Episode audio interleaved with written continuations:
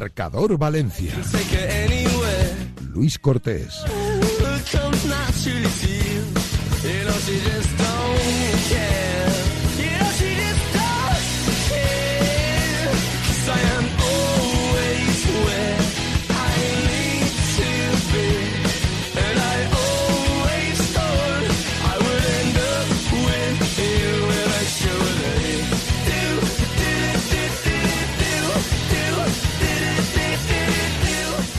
¿Qué tal? Muy buenas tardes a todos. Son las 7 y un minuto de la tarde y como cada día aquí comienza Marcador Valencia, como siempre a través de la 98.7 de la FM en eh, radiomarca.com y si no podéis escuchar el eh, programa en directo, justo después lo colgamos en iVoox, ahí tendréis el podcast para poder escucharlo a cualquier hora del día. Una horita de fuego, una horita del mejor deporte de nuestra ciudad, de la ciudad de Valencia. Hoy focalizado en la actualidad de la última hora del Valencia Club de Fútbol, del Levante Unión Deportiva y por supuesto del Valencia Basket, donde hoy hablaremos largo y tendido del mundo de la canasta porque tenemos partido a las 8 de la tarde, van a jugar la Euroleague Women, segundo partido, las chicas de Rubén Burgos.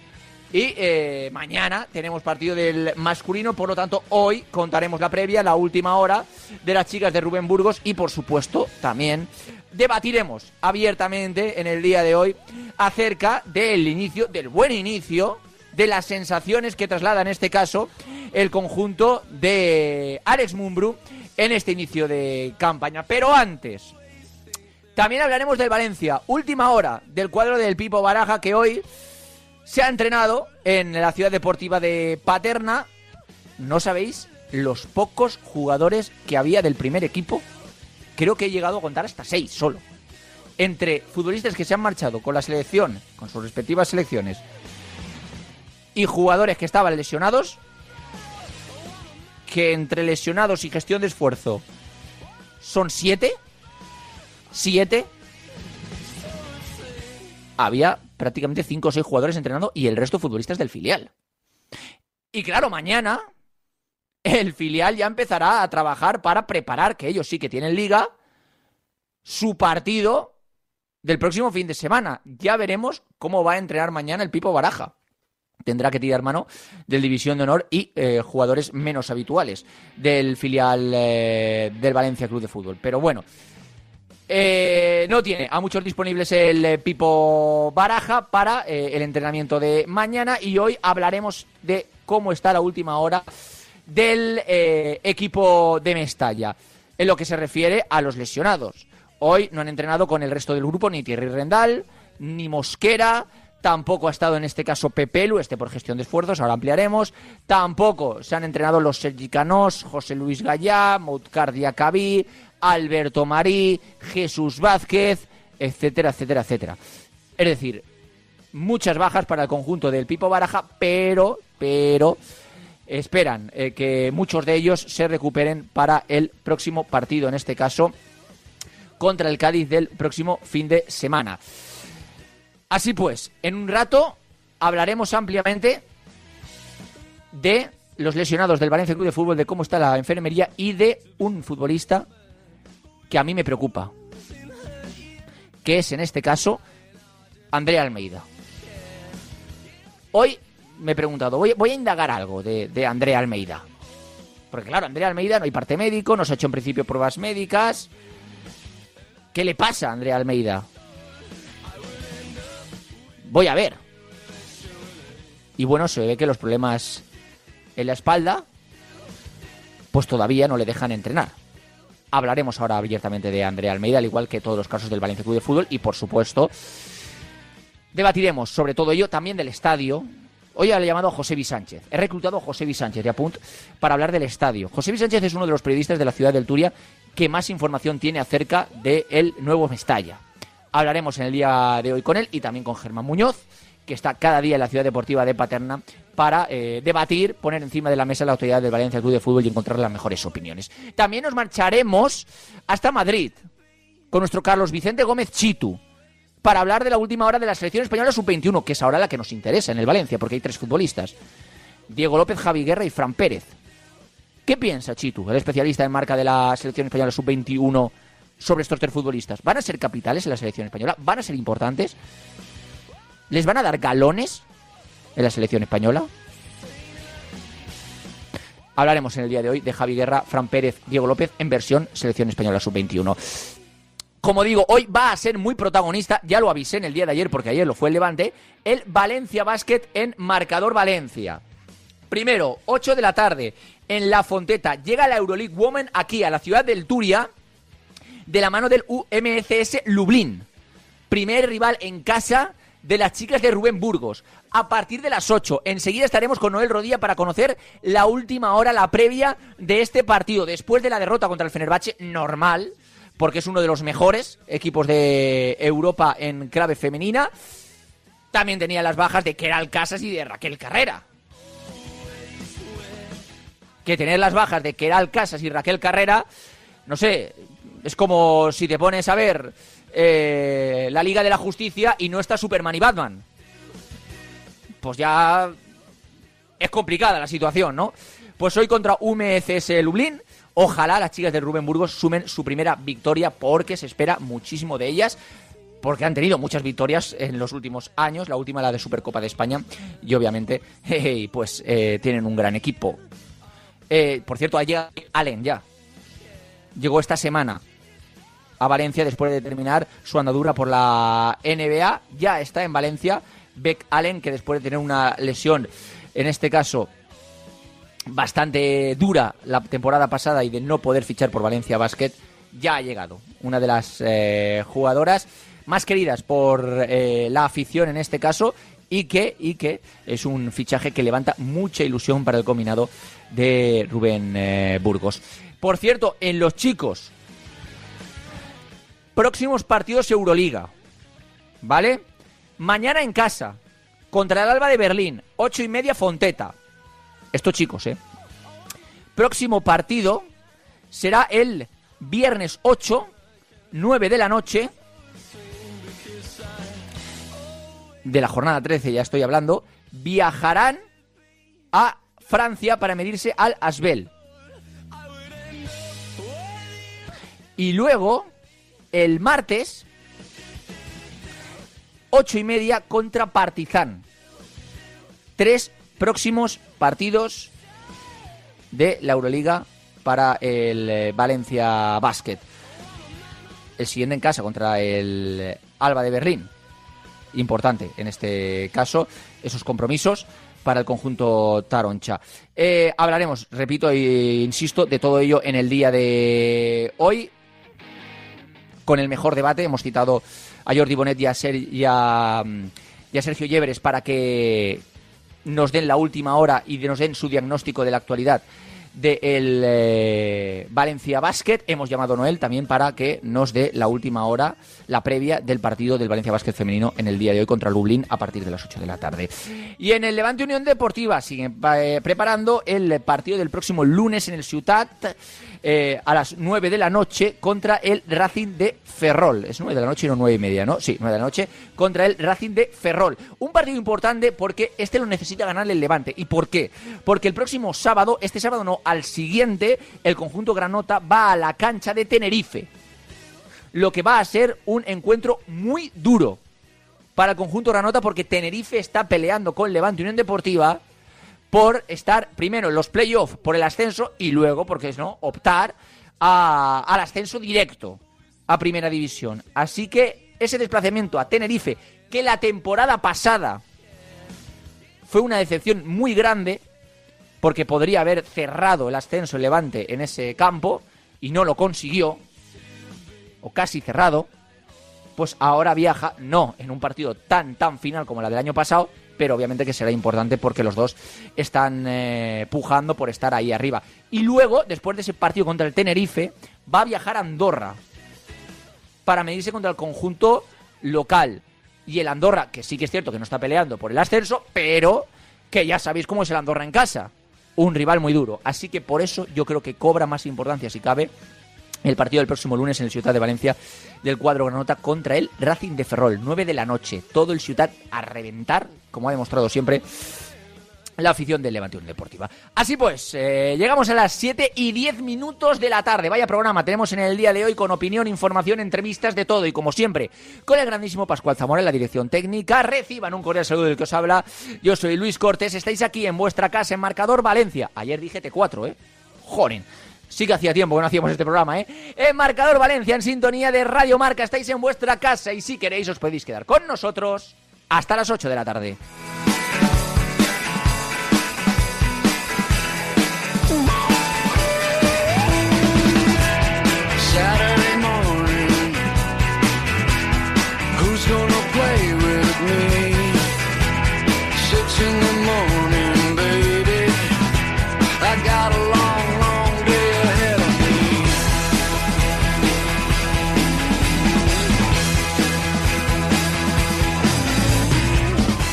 11 minutos de la tarde antes de marcharnos al debate del día con el bueno de Germán y el bueno de Josebi. Vamos a hacer una rápida eh, actualización de cómo está ahora mismo la em, enfermería del Valencia Club de Fútbol, que no me salía el eh, nombre. Vamos paso a paso, ¿vale? Eh, el primero de ellos, André Almeida, que es el que más me preocupa a mí. Sinceramente, por lo que Mm, he podido palpar, las sensaciones que he podido palpar en el eh, día de hoy. Andrea Almeida tiene un dolor en la espalda que ahora mismo no le deja entrenar. No puede entrenar con ese dolor en la espalda. Y no se le va. Los servicios médicos del Valencia piensan que en el partido contra el Cádiz ya se le habrá marchado, porque parece que está recibiendo tratamiento y según ellos está evolucionando de manera positiva. Pero el jugador no puede entrenar a mí ahora mismo, no puede calzarse las botas y saltar al césped, porque le duele.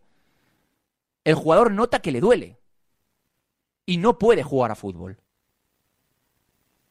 Sí que puede conducir por sí solo, hoy se ha marchado con su coche, en eso no tiene problemas, pero para jugar a fútbol sí, le duele, nota dolor. Y a día de hoy ese dolor no se le ha ido. ¿Esto qué significa? Que en principio los servicios médicos piensan que el dolor se le habrá marchado cuando llegue el partido contra el Cádiz. Pero es una suposición basada en los conocimientos médicos que tienen los servicios del Valencia Club de Fútbol, de los que en principio hay que fiarse. Pero a día de hoy, miércoles 11 de octubre, 7 y 13 minutos de la tarde, el dolor persiste y no puede ni siquiera entrenar crucemos los dedos, toquemos madera, para que el futbolista llegue al próximo partido contra el Cádiz. Pero por ahora el dolor persiste. A mí me preocupa. Andrea Almeida de cara al Cádiz. No es un problema grave. No hay que ir a quirófano. Pero se le tiene que desaparecer el dolor. Y por ahora a Andrea Almeida no le ha desaparecido el dolor. No está ni mucho menos descartado para el Cádiz es un futbolista que puede llegar, es más, los servicios médicos del Valencia piensan que sí que va a llegar al partido contra el conjunto gaditano, pero a día de hoy no se le ha marchado el dolor. Sergi Canos, hoy no ha hecho nada del entrenamiento, sí que hizo ayer la primera parte con el grupo, hoy no ha hecho nada del entrenamiento. ¿Esto es preocupante en principio? No, porque sí que estaba ya pautado con gestión de esfuerzos por los servicios médicos del Valencia. Siguen pensando desde todas las partes, cuerpo médico, cuerpo técnico y jugador, que sí que van a llegar al partido contra el Cádiz. Gaya sigue entrenándose al margen, sí que ha tocado hoy un poco de césped, ha entrenado en el gimnasio. En principio sí que va a llegar al partido contra el Cádiz. No hay partido el fin de semana, no es momento de arriesgar. Así está la situación.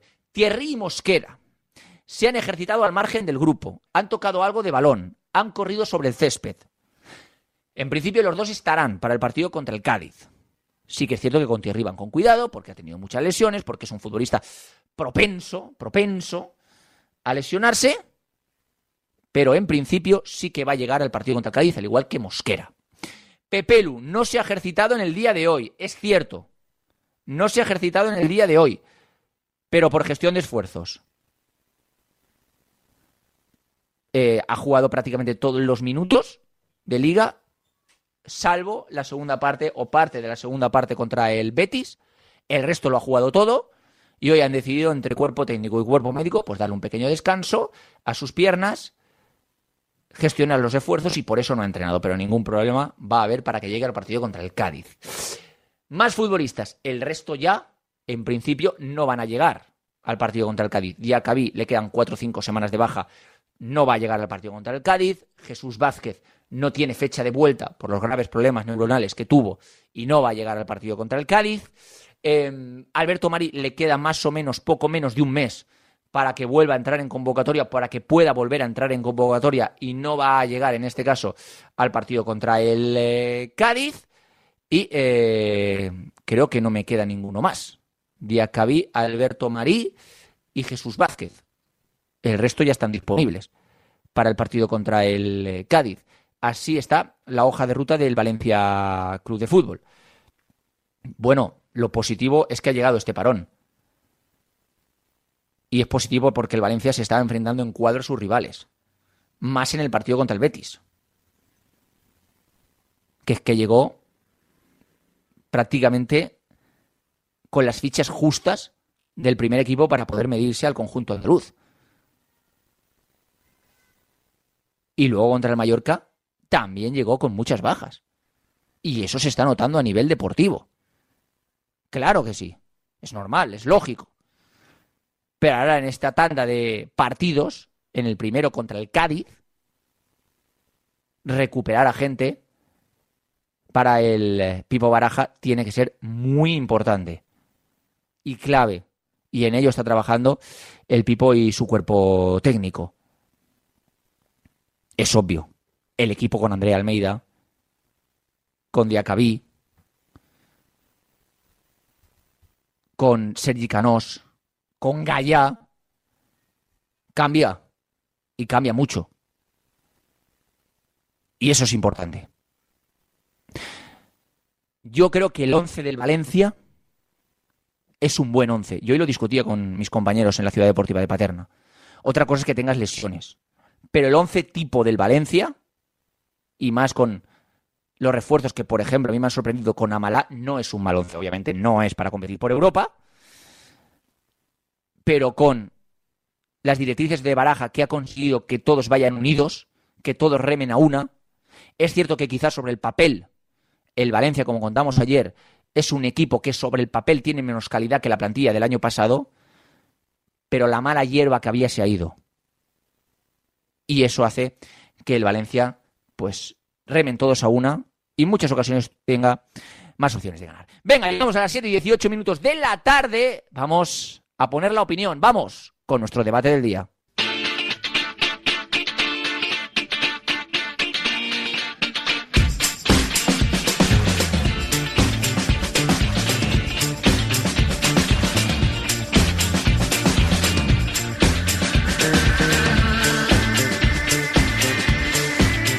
El debate del día.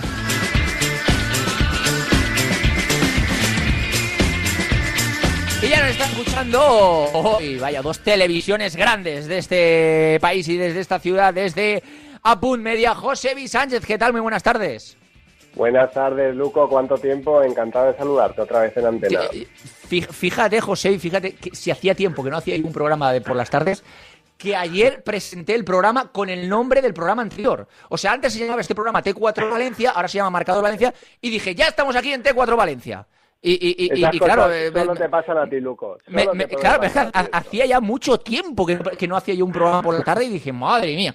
Pero bueno, bueno, ya estamos aquí y felices de estar, claro que sí. Y desde Mega, desde el Chiringuito, desde Twitch, desde todas partes, Germán Muñoz, ¿qué tal? Desde... ¡Guau! Requena, desde Requena. Germán Muñoz, ¿qué tal? Muy buenas tardes. ¿Qué tal, Luco? Pues bueno, encantado de nuevo de estar aquí en Radio Marca Valencia. Hacía tiempo que no nos escuchamos y bueno, ya había ganas de, volver a hablar de, de fútbol y, y, del Valencia, por supuesto. Bueno, está, me alegro de que estés encantado de entrar aquí, pero si me regalas algún día algo de embutido, tampoco te voy a decir que no, ¿eh, Germán? A ver si te aflojas un poquito el bolsillo, que, que la, cosa, más, Luco, la, cosa está, sí, la, cosa está, la cosa está malita. Eh, luego hablaremos con, con, con, José y en la última parte ya de, de, del tema del estadio, que él domina ese tema, uno de los mejores de Valencia dominando el tema del estadio. Yo, por ejemplo, soy un ignorante total.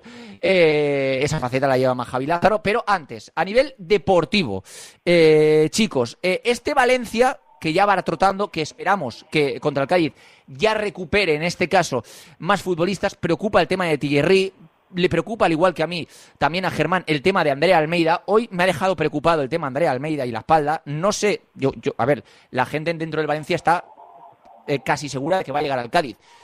yo soy. Yo tengo más pausa con ese tema. Pero en este inicio de temporada, ¿os ha dado la sensación de que al menos este Valencia no va a sufrir por el descenso?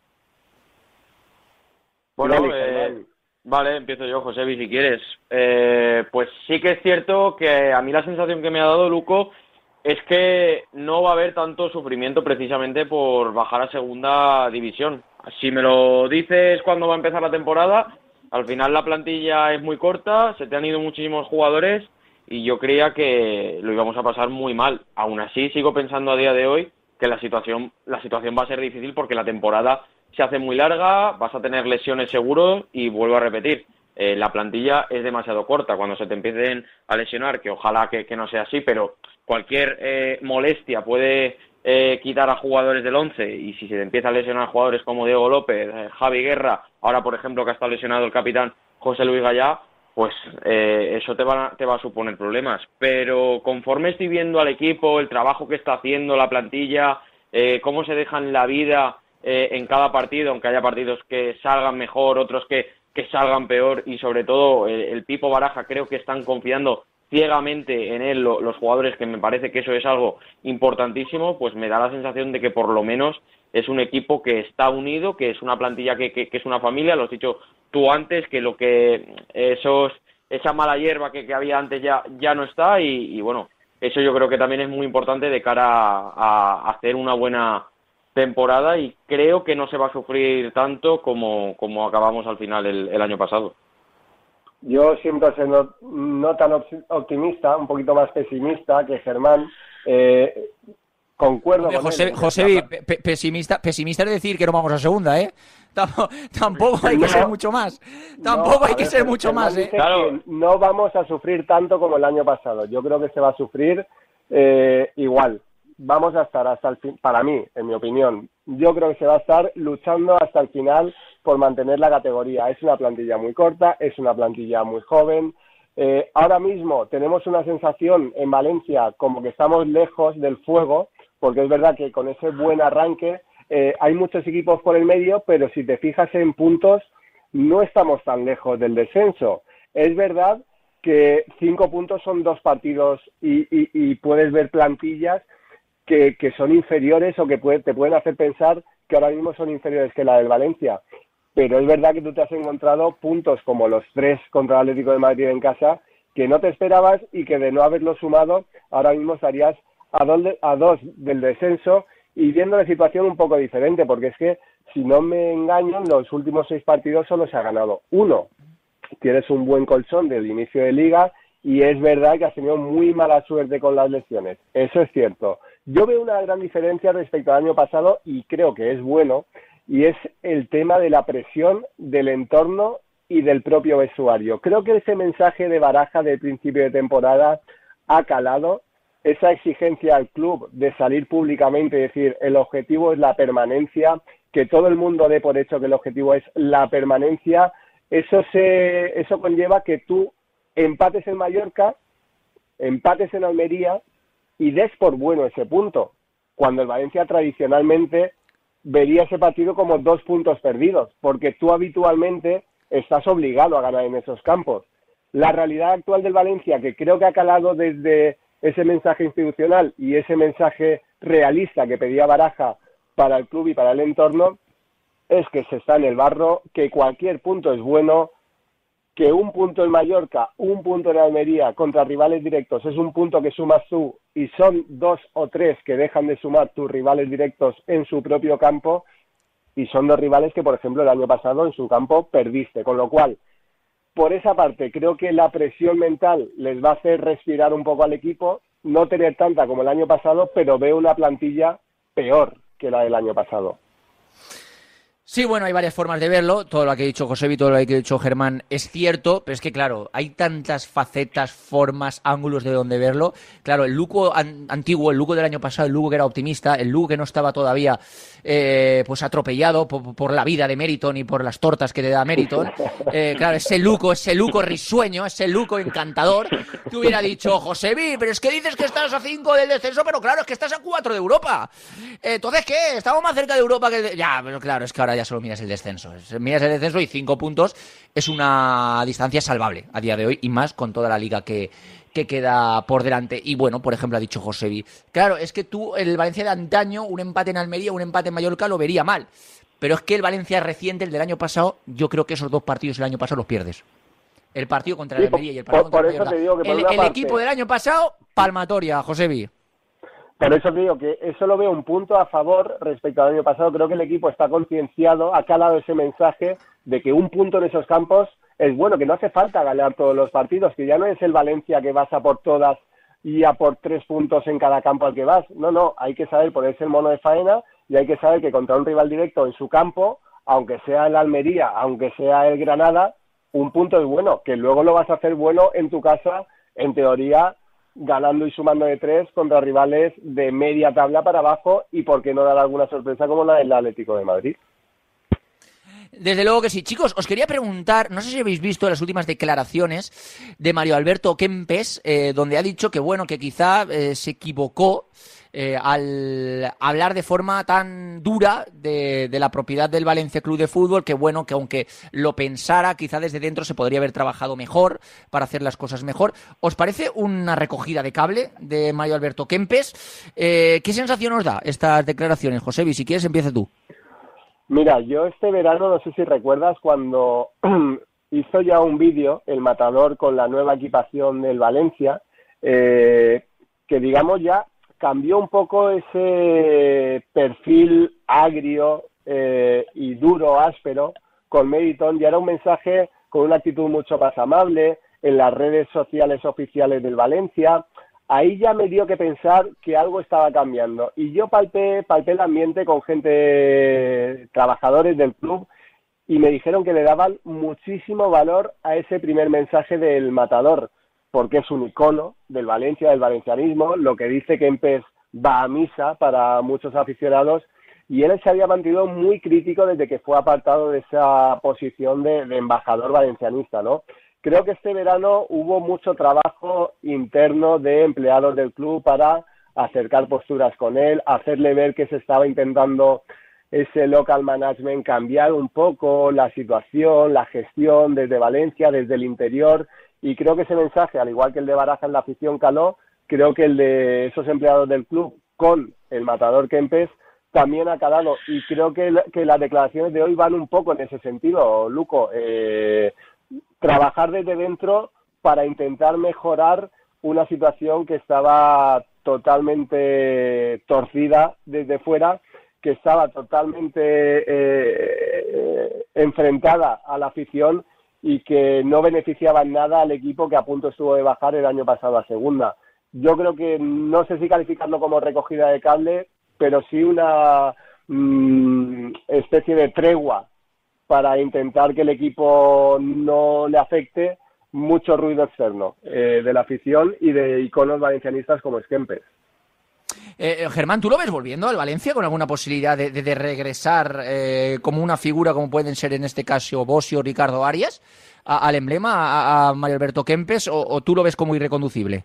No, te iba a decir, Lugo, incluso que siguiendo en la misma línea de lo que ha dicho Josevi, a mí sí que me parece una recogida de cable y es que yo creo que es una declaración de intenciones precisamente por, lo que estaba comentando Josevi, ¿no? Por, para acercar posturas, porque al final Mario Alberto Kempes es que es una leyenda del Valencia, es yo creo que que eh, mucha gente estará de acuerdo que es el mejor jugador que ha pasado por la historia del Valencia Club de Fútbol y oye, que en los últimos años pues haya habido esa línea crítica, digamos, desde, desde su postura hacia el Valencia o hacia la, hacia la situación de, de Meriton, pues yo creo que no hacía bien al final a ninguno, porque al final se está representando, aunque Meriton todos sabemos eh, el problema que tiene, la gestión tan nefasta que, que está haciendo el Valencia, al final se está hablando aquí del Valencia. Entonces, que haya guerras extras creo que no benefician a nadie y, como estaba diciendo José al final, al acercar posturas por parte tanto de Meriton como de Mario Alberto Kempes, a mí me parecería eh, muy interesante, sobre todo, ojalá que, Mario Alberto Kempes pudiese volver eh,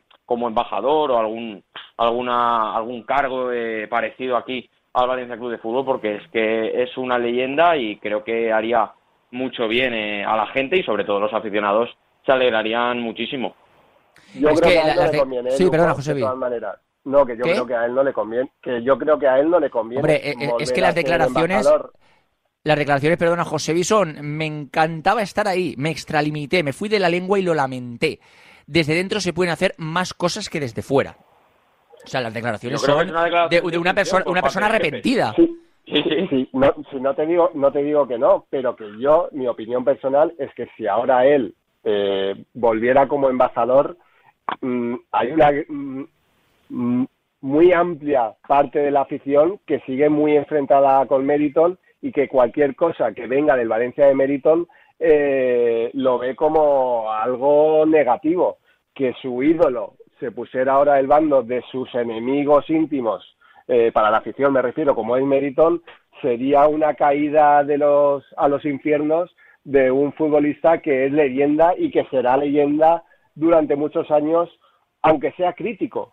Y por eso yo creo que nada beneficia a Kempes volver ahora como embajador. Creo que hace bien en no alimentar eh, ese caldo de cultivo de tensión en torno a un equipo que hemos visto que se ha devaluado y que el año pasado corrió el riesgo de bajar a segunda. Sí, bueno, pero yo creo que... Dime, dime, acaba, acaba, ahora, ahora, te respondo. Eh, no, eso, eso, Germán, dime. Nada, que digo que eso yo creo que también se puede trasladar, por ejemplo, que estoy de acuerdo con lo, con lo que estás diciendo y es cierto que, eso lo puede pensar la gente, pero por ejemplo, eh, si eso lo trasladamos a Rubén Baraja, que ha sido el entrenador del Valencia, Rubén Baraja ha venido en una situación en la que está Meriton, estoy hablando de entrenador, no es lo mismo obviamente un entrenador que un embajador, pero bueno, Rubén Baraja vino a un Valencia que necesitaba su ayuda con Carlos Marchena y estaba Meriton que al final es cierto que lo que tú dices, que la gente puede pensar, no, eh, han venido, eh, por ejemplo, Ricardo Arias, que está embajador, o Vicente, uno de los últimos que, que se puso de embajador, o, o Rubén Baraja, podrían haber dicho, no, es que han venido en la era Meriton, pero es que yo creo que al final el fin de que esas personas, de que esas figuras, esas leyendas vengan al Valencia, es para ayudar al, al, Valencia, esté Meriton o esté quien esté. Entiendo lo que tú dices y entiendo que el aficionado se puede enfadar por decir, no, es que vienen y se pone del lado de Meriton. Bueno, yo creo que también podrían pensar, no, eh, vale, está Meriton, pero vienen porque el Valencia está en una situación terrible, y eh, van a intentar ayudar desde dentro eh, al Valencia Club pero, de Fútbol. Pero, ¿qué puede aportar Kempes al valencianismo ahora mismo? Me dice el Baraja, pues sí, es un entrenador, motivar, conocer, conectar con la afición, porque son claves para que a nivel deportivo el equipo vaya bien, pero a nivel social, a nivel económico, que Kempes esté dentro o no del club, a ver, para Meriton, por supuesto, es otro escudo que ponerse delante cuando vengan maldadas, pero Kempes, ¿realmente en qué puede ayudar ahora mismo al Valencia? Yo no lo veo. Creo en, la parcela deportiva poca. La parcela deportiva poca, no se me ocurre un puesto...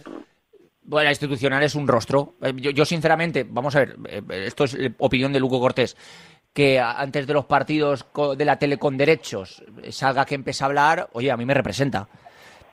Aquí hemos tenido un periodista que ha salido a hablar eh, eh, en los partidos, en el micrófono de Mónica Marchante, que bueno, es Román Belver, que, que, era el encargado de hablar en el Valencia pues oye, si sale Kempes, sale Kempes, ¿sabes qué quiero decir? Sí, pero ¿tú crees que Kempes va a decir si, si tiene que fichar o no tiene que fichar el Valencia, por qué ha fichado, por qué no ha fichado? Es que Kempes no va a Pues yo no lo sé, yo, yo, yo no lo sé, pero, es que pero es que si no está preparado para decir eso, o, o, pues que no entra al club.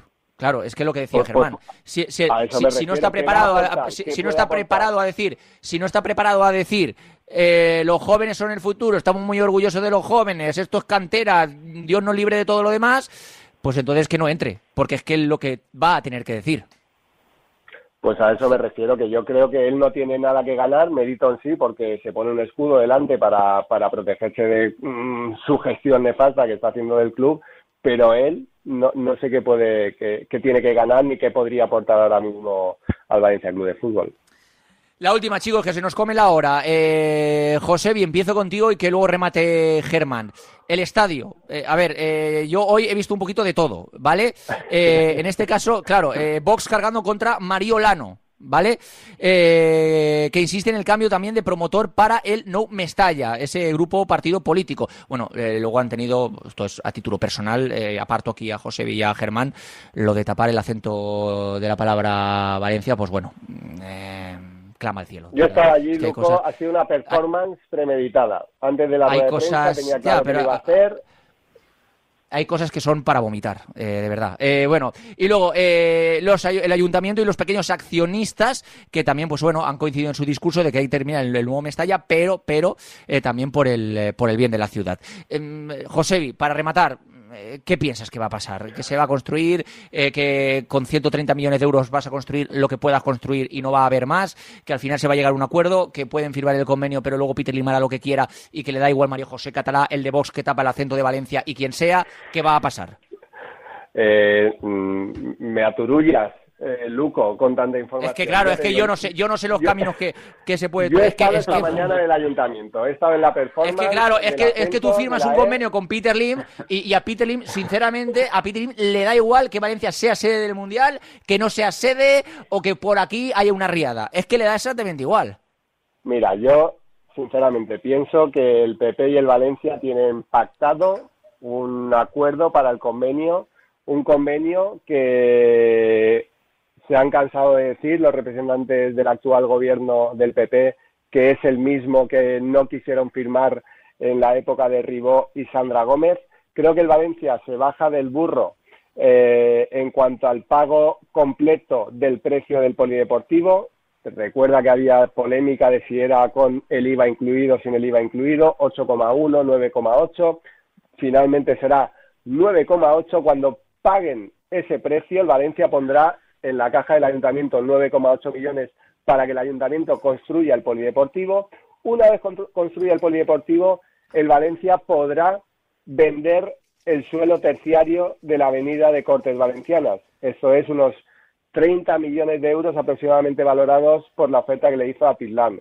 Esos 30 más 80 ya son 111, eh, con los que podrían no solo empezar la obra, sino tener gran parte del presupuesto final de la obra concluida. Yo creo que sí que le interesa eh, a este ayuntamiento que entre las máquinas que se empiece a trabajar y sobre todo con ese horizonte del Mundial 2030 que es un poco menos goloso para las subsedes como podría ser Valencia al haber tantas capitales, tantos países metidos en la organización del torneo, acuérdate los tres de Sudamérica, más España, más Portugal, más Marruecos, que te puede caer uno o dos partidos, ya no es tan goloso a coger eh, el Mundial, pero sí que es verdad que hay que recordar que eh, el Valencia no es quien es el que propone ser sede del Mundial, sino que es la Administración Valenciana, el Ayuntamiento y la Generalitat, y que en caso de incumplimiento, es decir, no acabar el estadio para el 2029, que es cuando tiene que estar eh, acabado, no pagaría el Valencia la multa, la pagaría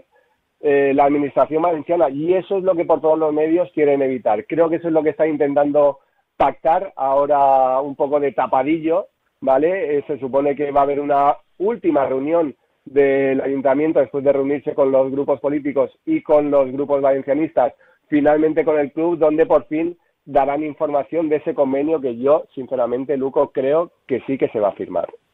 Eh, ahora remata Germán, más allá de todo eso, eh, por, a título personal, porque no voy a opinar nada más sobre esto, que Valencia, si viene el Mundial aquí a España al 100%, no sea sede del Mundial, es una chapuza. Me da igual que sea Valencia, Ciutat, Generalitat o quien sea que Valencia no sea sede del Mundial. si, no, acaba el estadio, la vas a pagar tú y yo. Escúchame, escúchame. Eh, no, no, no. Tu padre no tiene la culpa, ni tú tampoco, ni sobre todo la gente que no le gusta el, fútbol de la, de la ciudad de Valencia. Ahora, ahora, ahora, Josevi, entenderás, entenderás, entenderás que Valencia, si llega al Mundial, no es sede del Mundial, sería una chapuza de todos. O sea, Valencia, que, en el, último Mundial creo que tuvo dos o tres sedes, creo que Alicante, Valencia, que no sea sede del Mundial, que sea Sevilla, que sea Barcelona, que sea Madrid y que tú no seas, sería una chapuza. Germán, remata. Nada, pues eso que estáis comentando es precisamente que yo creo que el Mundial ha apretado las tuercas a los dos, al Valencia y bueno, por la información que está dando ahora eh, y lo que está comentando José Vi, sobre todo al Ayuntamiento, que ese convenio quiere que se firme porque es que es lo que estás diciendo tú. Es que yo no me imagino en las principales ciudades de España, si se hace eh, cuando se haga aquí eh, el Mundial, eh, y que Valencia no esté ahí. Entonces, es que no, no estamos hablando solo de fútbol, estamos hablando de turismo, estamos hablando de visibilidad para, para la ciudad, etcétera, etcétera.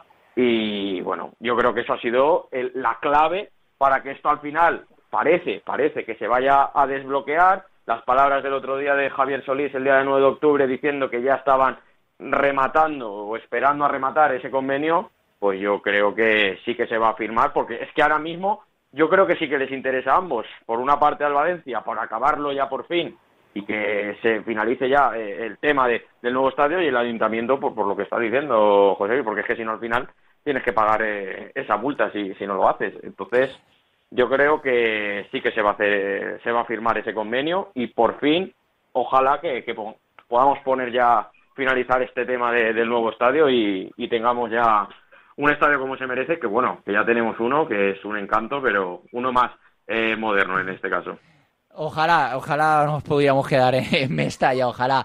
Eh, Germán, desde el Chiringuito, Josevi desde Apun Media, de verdad, que muchas gracias. Mañana os vemos a los dos, esta noche también, por supuesto, a Germán eh, desde el Chiringuito, a Josevi desde los Deportes de Apunt, que muchísimas gracias a los dos de corazón, ¿vale, compañeros? A ti, Lucas, Germán.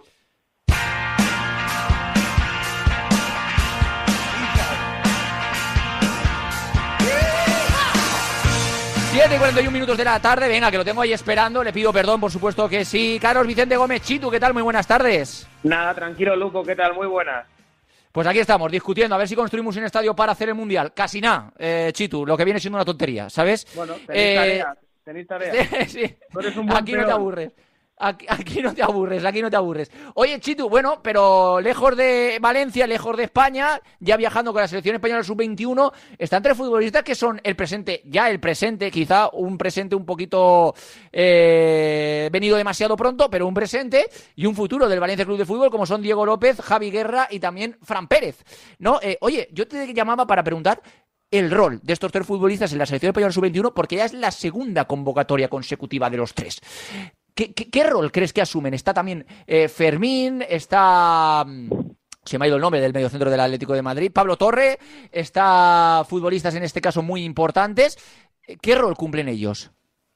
A ver, pues tú me dices que ya es la segunda y, yo te digo que todavía es la segunda y todavía va a haber muchas cosas que Santidenia tiene que aclarar de cara al equipo y a la columna vertebral que quiere construir para los partidos fuertes en el once titular contra Uzbekistán, que es el primer partido este viernes a partir de las tres y media. Son tres horas más en territorio uzbeco. Va a haber rotaciones a tutiplén porque se trata de un partido amistoso y esto quiere decir que van a jugar 45 minutos unos, 45 minutos otros. En el caso del partido contra el martes versus Kazajistán, ya estamos hablando de un partido de clasificación para el Europeo 2025, donde Santidenia tendrá que elegir con menos sustituciones, un once que no solamente gane, sino que dé buenas garantías y, por qué no, golee en territorio kazajo. Cuando vimos el partido contra la selección escocesa en el pasado parón de selecciones, ya vimos alguna pista. Por ejemplo, que quizá a Fran Pérez no le llena tanto el ojo como sí que lo hace Diego López. Javi Guerra es fundamental en el centro del campo, pero Luco tiene un montón de competencia. Beñat Turrientes e Iker Muñoz, que sí podemos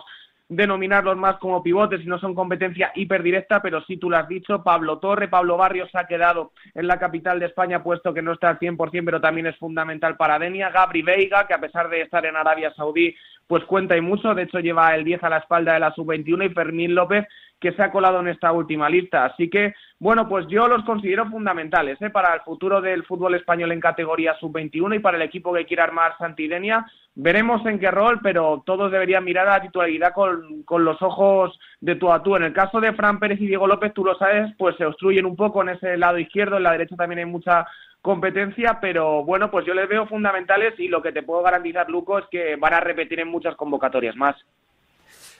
Ojalá, la cierto es que Diego López ya lleva bastantes goles, eh, creo que cinco desde que debutó en final de la temporada pasada y el comienzo de, esta, unos números tremendamente buenos para el asturiano, ex canterano del Barça y canterano del eh, Real Madrid, coincidió con Fermín en la cantera del, del, Barça, son amigos, son compañeros.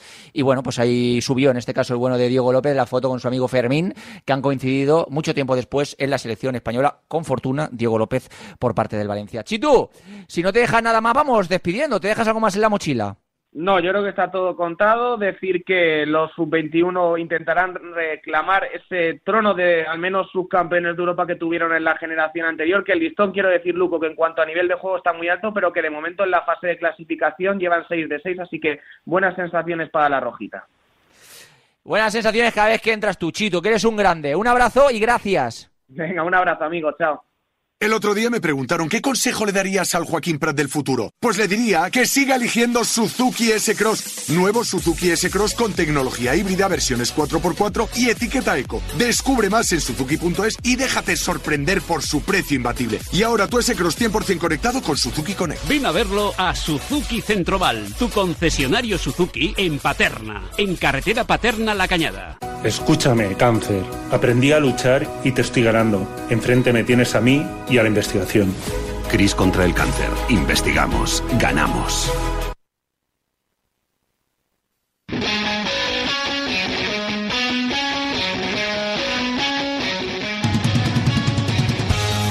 Estás escuchando Marcador Valencia con Luis Cortés.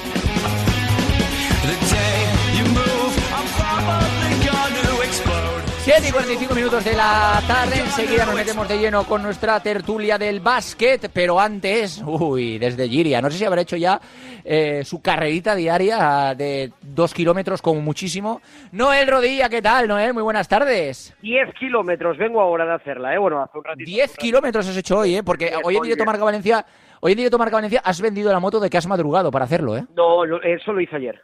Eso lo hice ayer, Ah. a las 8 de la mañana, y por eso, pero, pero tú que vienes aquí, que hace mucho calor, tal, bueno, es la el calor que hace habitualmente en octubre, pero... eh, Bueno, habitualmente, habitualmente en octubre, si hace este calor habitualmente en octubre, yo, yo, me- yo, yo, yo, yo en, en otros octubres parece que, que- Oye, que- oye, que vivi- he vivido en Alaska. recuerdo- Yo recuerdo perfectamente 9 de octubre con mucho calor, ¿eh? También lo digo, ¿eh?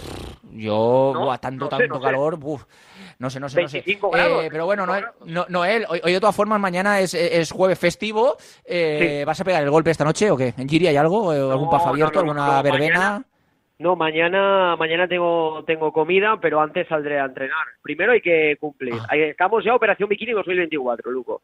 ¿Ya Operación Bikini en octubre? Hombre, claro, hombre, claro, es que la Quizá el verano, eh, el, vera- el verano llega en enero ahora, ahora o algo. claro, no, no dices que estamos en octubre y hace calor, pues Operación Bikini ya.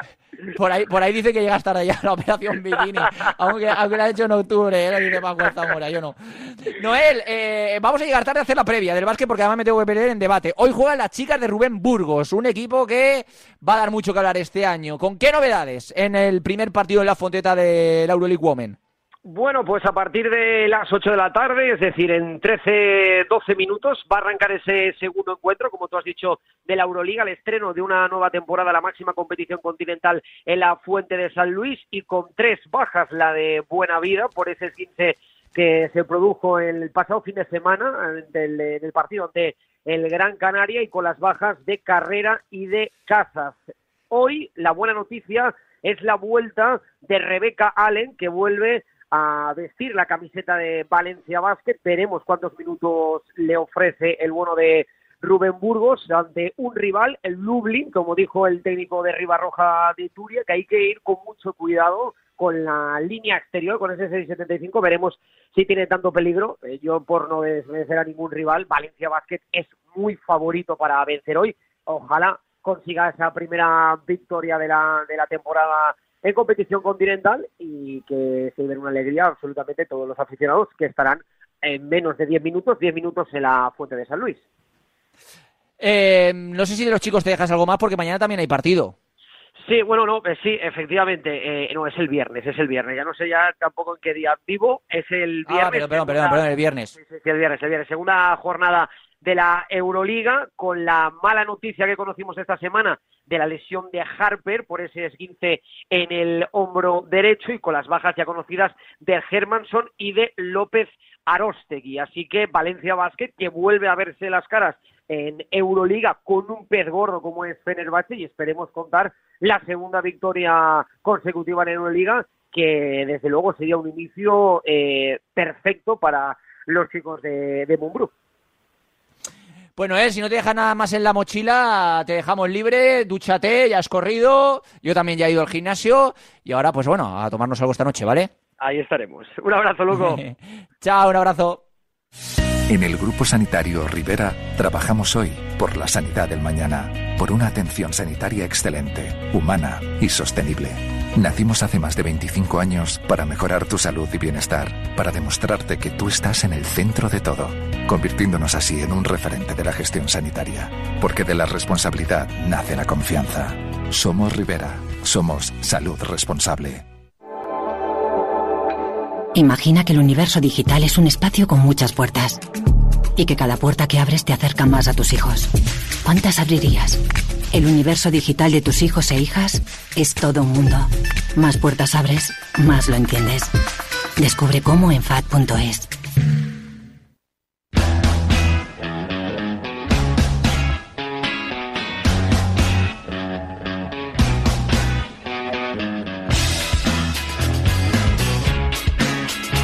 Estás escuchando Marcador Valencia con Luis Cortés.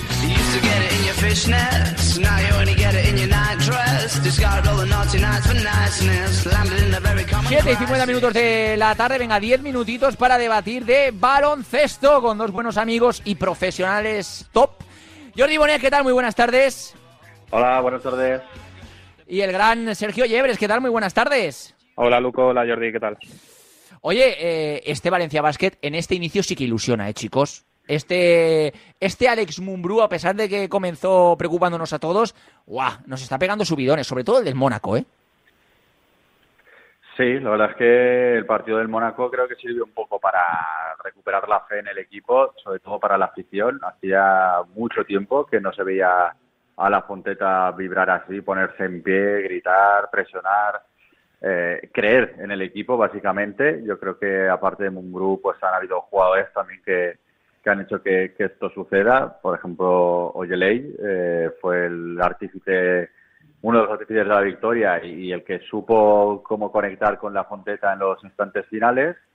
Y bueno, esto acaba de empezar, pero la verdad es que el inicio pues es prometedor porque hacía, hacía años que no veíamos un Valencia Basket capaz de competir y de ganar a los rivales casi casi, eh, pues yo diría que tres años prácticamente.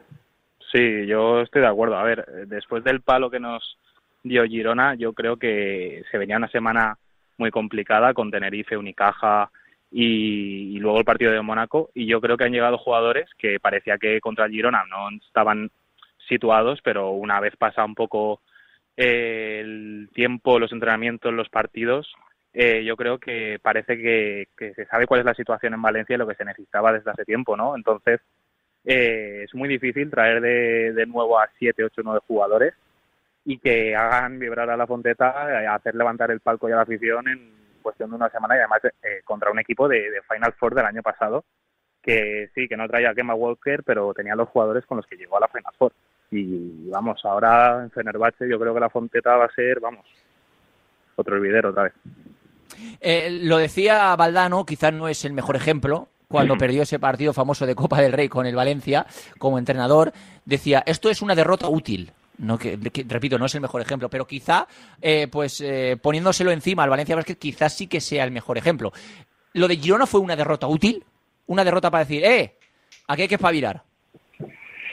No sé si derrota útil, no sé si llamarlo así, pero sin duda mm, yo creo que sirvió de toque de atención a los jugadores que yo es que creo que el primer día intentaron intentaron ir de más, o sea, los vi un poco en algunas en algunas partes revolucionados, queriendo agradecer desde el primer día, eh, no salió nada, otros jugadores sí que es verdad que no, no estaban bien, otros jugadores jugaron un poco como si dando por hecho que iban a ganar el Girona por, por simple lógica de talento y les pasó por encima el conjunto catalán, pero yo creo que sirvió un poco para centrar al equipo y, y para activarte y ponerte sobre aviso y sobre todo para que subieran la intensidad contra Tenerife y Unicaja, que quizás no estaba tampoco muy previsto ir ya tan tan intensos a esos partidos, pero, pero sirvió para eso. Dijo Arbalejo, el director deportivo, en la rueda de prensa que ya que este equipo, incluso jugando mal, puede ganar. Y no es que estemos viendo un juego brillante los primeros partidos. Yo creo que el de Mónaco sí que sería un, partido en el que se vio un buen Valencia Basket, pero yo creo que eso es lo más positivo de este equipo, que sin desplegar un gran juego con muchas pérdidas todavía, pues ya es capaz de ganar a equipos como Tenerife, como Unicaja, al Mónaco y veremos el, el viernes contra Fenerbahce. Sí, yo siguiendo con lo de Jordi, lo que he dicho antes, yo creo que ahora sí que los jugadores comprenden lo que se pide en Valencia, que no es el demostrar individualmente nada, ni tener la presión de querer ganarse el contrato que, que han firmado, sino el hecho de, de pelear los 40 minutos, como pasó contra Mónaco, de, no desinflarse, como hemos visto muchos partidos durante estos últimos años, con unos altibajos tremendos. Y un punto positivo también de la plantilla, que parece que, que, que tiene bastantes opciones, que llega Damien Inglis del banquillo y te puede hacer un buen papel, que llega Jovic, eh, recién llegado hace tres semanas, y, te dirige el juego como si llevara un año o dos aquí. Entonces yo creo que, que parece que las piezas ahora Mumbrú sí que las está sabiendo encajar más o menos para mantener el, al equipo medio activo o por lo menos vivo hasta el final de los partidos y yo creo que también ese es un punto positivo, que aún no jugando excepcionalmente se pueden sacar cosas positivas en cada cuarto y se puede pelear todos los partidos. Me mola mucho eh, el swag de Arbalejo en redes sociales, ¿eh? O sea, me voy a hacer una rutita por aquí, selfie bacano con el cuerpo técnico y Mumbrú, eh, Victoria, me mola. Me mo eso, eso Chechu, que es un grandísimo tipo, eso no lo tenía Chechu, ¿ves? Ese Mm, ah, ese, ese, ese swag en las redes sociales, esa cercanía ahí sí. en, en, en, Director Deportivo 2.0, no lo tenía, no lo tenía Chechu, ¿eh?